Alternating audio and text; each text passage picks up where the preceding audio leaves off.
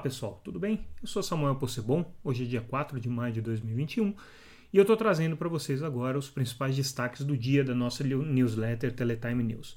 A íntegra de todas essas matérias, vocês já sabem, está disponível lá no nosso site. Se você ainda não acompanha o Teletime, inscreva-se no nosso endereço www.teletime.com.br e fique ligado no dia a dia do mercado de telecomunicações. Como eu sempre digo, é simples e é gratuito. Bom, é, entre os destaques do dia de hoje, eu trago para vocês primeiro uma informação com relação às demonstrações que vão ser feitas pelo governo essa semana em Brasília, no que eles estão chamando de Digital Day, é uma das atividades da Semana é, de Comunicações, Semana é, é, Nacional de Comunicações, que todo ano acontece, e esse ano especificamente o Digital Day vai trazer uma série de demonstrações de aplicações de 5G que vão ser montadas ali no Salão Negro do Congresso Nacional.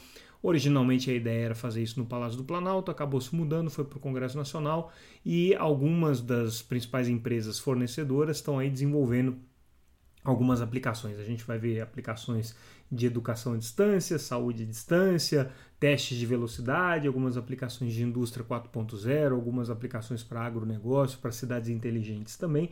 Tudo isso feito pelas empresas que hoje estão aí na liderança do desenvolvimento das tecnologias. Ericsson, Nokia, Huawei, a Samsung também participando desses testes, é, são algumas das empresas que estão envolvidas. A gente também vai ter uma demonstração da rede privativa do governo que está sendo é, pensada para ser uma rede segura para aplicações governamentais. Isso aí vai ser feito num teste entre a Ericsson e a TIM, que vai acontecer no Palácio do Planalto durante essa semana.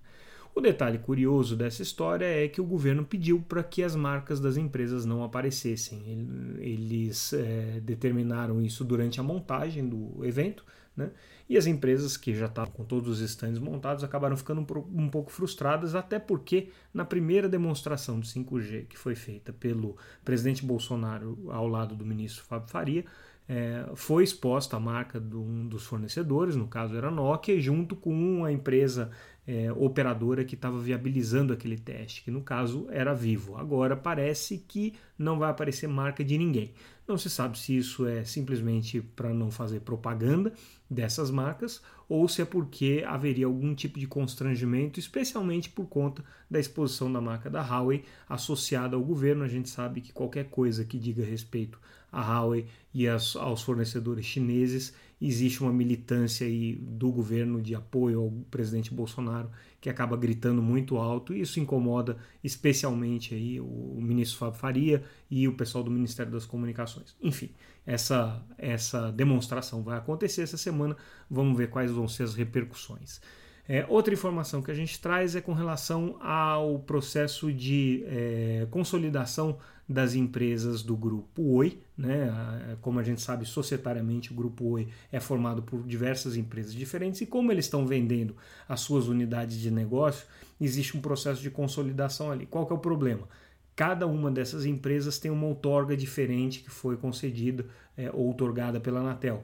Então, uh, principalmente no caso da outorga de telefonia fixa, que é a concessão que eles têm, isso aí precisa ser consolidado é, dentro da empresa que vai remanescer depois desse processo todo de venda dos ativos. E a empresa que vai remanescer é a Oi, que a gente chama de Client Co também, mas enfim, é a nova Oi, e essa empresa então acaba de receber a autorização da Anatel para ter a outorga de STFC e de SCM, que é o serviço de telefonia fixa emprestado em regime de concessão, e o serviço de banda larga, esse sim privado, consolidados aí nessa nova empresa. Essa informação é importante simplesmente porque agora abre-se o caminho aí do ponto de vista burocrático, regulatório, para que a Oi possa se desimpedir e fazer todas as operações e alterações societárias que ela está fazendo. É, mais uma vez a gente está acompanhando a questão da crise da Vicstar, que é uma prestadora de serviços para Vivo, está é, num litígio é, bastante é, acalorado aqui com os seus funcionários, com os seus trabalhadores, e agora esses trabalhadores decidiram então entrar em, em paralisação. Isso tem um impacto especial para Vivo, que é a principal contratante da Vicstar, então é, vamos acompanhar esses desdobramentos, porque existe uma disputa é, bastante, bastante acirrada aqui entre os interesses dos trabalhadores e o interesse da Vicstar. É, bom, seguindo aqui, a Vivo também anunciou hoje é, a preparação de, um, de algumas redes privativas pensando em 5G para o segmento agroindustrial. A gente já comentou em outros episódios que o 5G abre a possibilidade dessas redes privativas, que são redes prestadas para um é, serviço específico, para um cliente específico. A Vivo está especialmente preocupada aqui com o segmento de agronegócios, que também é uma preocupação da Claro. Então, esse é o segmento hoje, entre as verticais de negócio, que as operadoras mais se dedicam, mais se empenham, ao lado também é, de serviços financeiros e talvez é, aplicações é, automotivas são os que a gente tem visto mais é, movimentação, mas sem dúvida o agronegócio está entre os primeiros aí. A Anatel também anunciou hoje o painel de cobertura móvel, que é um, um painel de é, inteligência de dados que a agência proporciona, em que é possível você ter uma boa visualização de quais são as operadoras que estão mais presentes em quais municípios e quais cobrem uma população maior. Para quem está fazendo esse tipo de análise de inteligência de mercado, essa ferramenta é muito interessante. Está disponível no site da Anatel aqui. Bom, e para a gente encerrar o nosso, o nosso noticiário de hoje, a gente traz como destaques uma informação que é do nosso é, site parceiro Mobile Time, é, com relação à quantidade de é, recargas que foram feitas através do, do, do, aplicativo Pix do Banco Central. Então já foram feitas mais de um milhão de recargas de pré-pago, ainda é muito pouco com relação à quantidade de recargas que são feitas, basta a gente lembrar aí que dos 240 milhões de acessos que o Brasil tem é, acessos móveis, né? A gente tem uma quantidade muito significativa de pré-pago, então esses pré-pagos estão fazendo recargas o tempo todo, mas você já teve aí um milhão registrado, que dá mais ou menos 25 milhões de reais nas contas dessas empresas. É, é uma tendência, ainda está bastante incipiente com relação ao volume total, mas é, o potencial aqui é muito, é muito grande. Então é um assunto que vale a pena também a gente ficar atento e acompanhar.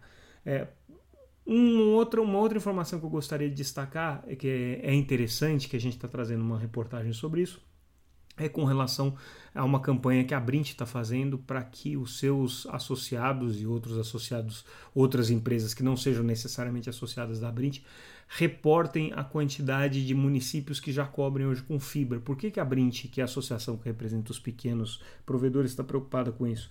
Porque as políticas públicas são feitas com base nos dados que a Anatel tem. E muitas vezes a Anatel não sabe que num determinado, numa determinada localidade existe um operador de fibra. E o que, que acontece? A política pública então vai determinar que um grande operador, provavelmente um grande operador, entre com é, uma infraestrutura de fibra ótica naquela localidade. Só que essa infraestrutura de fibra ótica está de alguma maneira subsidiada com recursos públicos. Então, para a Brint é muito preocupante porque você acaba colocando operadores competitivos em cima de empresas locais ali que estão é, atuando a, abaixo do radar da Anatel, sem relatar o, o, as suas infraestruturas para a Anatel. É, para corrigir esse problema, então a Brint está estimulando que os seus associados façam então esse, esse cadastramento junto à Anatel para dizer onde que estão operando e onde que estão as, as redes de fibra. Bom, pessoal, foi isso. Ficamos por aqui hoje. Amanhã a gente volta com mais destaques do Teletime News. Um abraço e até mais.